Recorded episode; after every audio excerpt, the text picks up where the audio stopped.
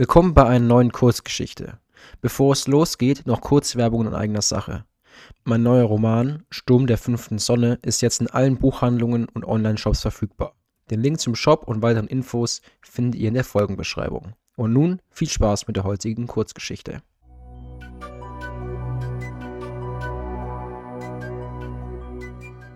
Kate, wir erreichen den Einsatzort in zwei Minuten, ertönte es über die Lautsprecher des Mannschaftsraums. Während das autonome GVA-Shuttle die senkrechte Flugschneise in die unteren Ebenen hinabstieg, entsicherte ich mein Switchgewehr und bereitete mich auf den Ausstieg vor. Ich war der einzige Mensch in diesem Raumschiff, denn die Einheiten der galaxisweiten Verbrechenabwehr, kurz GVA, bestanden stets aus einem Teamleiter und zwölf GVA-Robotern. Ich war die Leiterin der Einheit 812, die auf Satora stationiert war. Satora war die Kernwelt der schützenden Hand und daher eines der wichtigsten Einsatzgebiete der GVA. Die unteren Ebenen des Stadtplaneten gehörten zu den ärmeren Gegenden und waren somit ein Brutkasten für Kriminalität. Deshalb war es umso wichtiger, dieses Areal genau im Auge zu behalten und hart durchzugreifen. Ankunft in fünf, ertönte es aus dem Lautsprecher des autonomen Shuttles. Ich löste meinen Sicherheitsgurt, sprang auf und lief zur Ausstiegsrampe. Die GVA-Roboter lösten sich aus ihren Verankerungen und stellten sich hinter mir in Formation auf. Alle GVA-Einheiten voll einsatzbereit, meldete der erste Roboter direkt hinter mir. Ich nickte und prüfte ein letztes Mal meine Kampfausrüstung. Was auch immer uns gleich erwartete, wir mussten auf alles vorbereitet sein. Der Antrieb des Shuttles wurde leiser, das Schiff bremste ab und das Schott fuhr zischend zur Seite. Dahinter kam wie erwartet die Landeplattform zum Vorschein, die als illegaler Umschlagort diente. Zwei Transporter standen auf der anderen Seite und wurden gerade mit großen Kanistern beladen. Ich nahm mein Gewehr in den Anschlag, zeitgleich aktivierte ich das Mikrofon an meiner Armschiene und rief Hier spricht die Verbrechensabwehr der schützenden Hand, sofort alle Arbeiten einstellen und Hände hoch. Die Männer auf der anderen Seite der Plattform blickten erschrocken zu mir, ließen die Ladung fallen, doch anstatt ihre Hände zu zeigen, fuhren diese zu ihren Gürteln und züchten ihre Blaster. In Deckung! rief ich und duckte sich unter dem entfachten Beschuss hindurch. Nutzt Betäubungsgeschosse! befahl ich und zielte mit meinem Switchgewehr auf die Schützen. Aus der Mündung der Waffe zuckten mehrere Lichtblitze und trafen die Schulter des ersten Mannes, der daraufhin bewusstlos zu Boden ging. Die Kampfroboter meiner GVA-Einheit feuerten ebenfalls mehrere Betäubungssalven auf die Angreifer, doch bevor die Gegner unschädlich gemacht werden konnten, erwiderten diese das Feuer und trafen zwei Kampfroboter mit ihren Laserwaffen.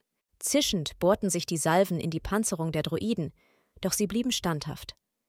Nicht einmal eine halbe Minute dauerte es, und unsere Einheit hatte die Schmuggler unschädlich gemacht. Wir haben sieben Verdächtige in Gewahrsam genommen und rücken jetzt in das Verladedepot vor, meldete ich an die Zentrale. Laut den Informationen des schützenden Geheimdienstes wurden in der Lagerhalle alle möglichen illegalen Waren für den Weitertransport zwischengelagert. Auch wenn die Plattform und die umliegenden Gebäude erst vor zwei Monaten an eine Scheinfirma übertragen worden war, die über mehrere Umwege zum Palketta-Syndikat geführt hatte, waren hier bereits tonnenweise Waffen, Drogen und Sklaven verladen worden. Die Informationslage war jedoch so gut vom Geheimdienst vorbereitet worden, dass die GVA abwarten konnte, bis einer der ranghöheren Verbrecher anwesend war um diesen und seine Handlanger dingfest zu machen.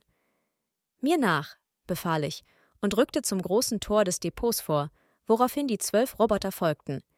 Mit militärischer Präzision zielte ich die verschiedenen Fenster nacheinander ab und prüfte, ob dort eine Gefahr lauerte. Schnellen Schrittes erreichte unsere Truppe den Eingang. Vorsichtig lugte ich ins Innere und ohne Vorwarnung jagten mehrere Lasersalven in meine Richtung. Sofort ging ich in Deckung Kreischend jagten die Laserstrahlen hinaus ins Freie und erfüllten die Szenerie mit einem grellen, ohrenbetäubenden Lärm. Flink griff ich an meine Gürtel, zückte eine Rauchgranate und warf diese hinein. Mehrere Rufe waren von drinnen zu hören. Gedanklich zählte ich von fünf herunter und huschte anschließend um die Ecke ins Innere der Halle. Ich aktivierte meine Wärmebildkamera, welche die Bilder direkt in ihre Netzhaut projizierte. Somit hatte ich leichtes Spiel.